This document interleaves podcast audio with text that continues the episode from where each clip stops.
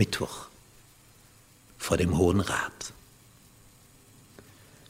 Zuerst hat dieser oberste Kommandant der Römer gedacht, das ist ein gefährlicher Rebell.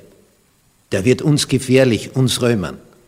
Und jetzt mittlerweile hat er festgestellt, ach so, da geht es um theologische Fragen, religiöse Fragen unter den Juden selber. Das hat ja mit uns Römern überhaupt nichts zu tun. Deswegen stellt er jetzt Paulus vor den Hohen Rat. Denn die kennen sich da ja aus und er möchte wissen, was kommt denn da jetzt raus? Weswegen sind die so wild auf ihn? Warum so hasserfüllt? Was hat er gemacht? Da geht es um, um jüdische Gesetze. Tja, und dann ist er im Hohen Rat und Paulus startet so in Kapitel 23, ihr Männer, liebe Brüder. Und jetzt kommt der Einleitungssatz.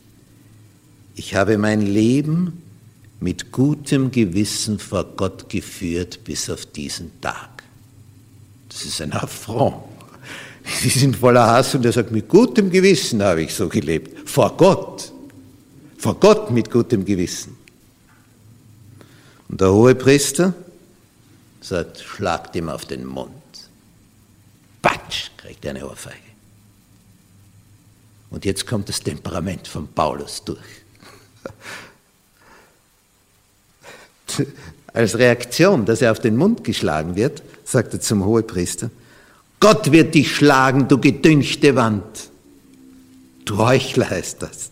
Sitzt du da und richtest mich nach dem Gesetz und lässt mich schlagen gegen das Gesetz? Paulus war Mitglied des Hohen Rats gewesen, der kennt die Gesetze. Was aber nicht gewusst hat, dass es der Hohepriester war. Und dann sagen die, du fluchst dem Hohepriester?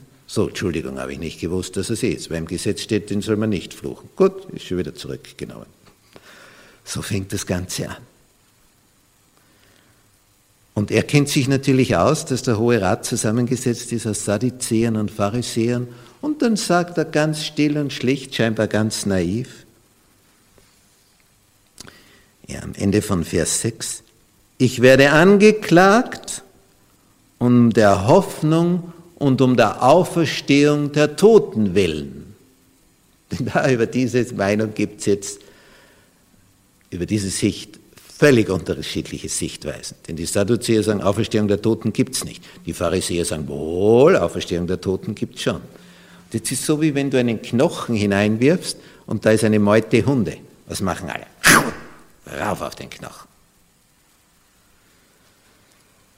Als er aber das sagte, entstand Zwietracht zwischen Pharisäern und Sadduzäern. Und die kommen jetzt gegeneinander.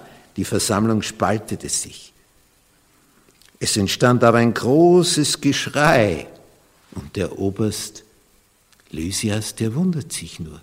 Da gibt es einen Satz von Paulus und plötzlich ist schon wieder großer Wirbel. Er versteht das nicht. Denkt sich dieser ganze ein gebildeter, vernünftiger Mann, der steht, warum sind die so heiß auf den? Er wird nicht schlau daraus. Einige Schriftgelehrte von der Partei der Pharisäer in Vers 9 standen auf, stritten und sprachen, wir finden nichts Böses an diesem Menschen. Vielleicht hat ein Geist oder ein Engel mit ihm geredet. Könnte ja sein, oder?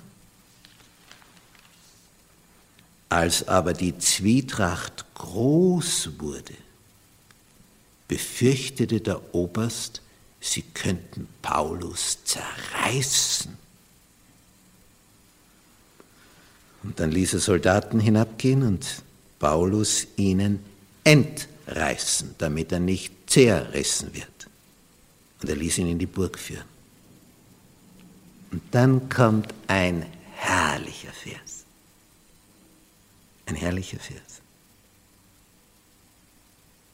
In der folgenden Nacht aber stand der Herr bei ihm, bei Paulus, und sprach, sei getrost, denn wie du für mich in Jerusalem Zeuge warst, so musst du auch in Rom Zeuge sein. Sei getrost, ich bring dich da durch.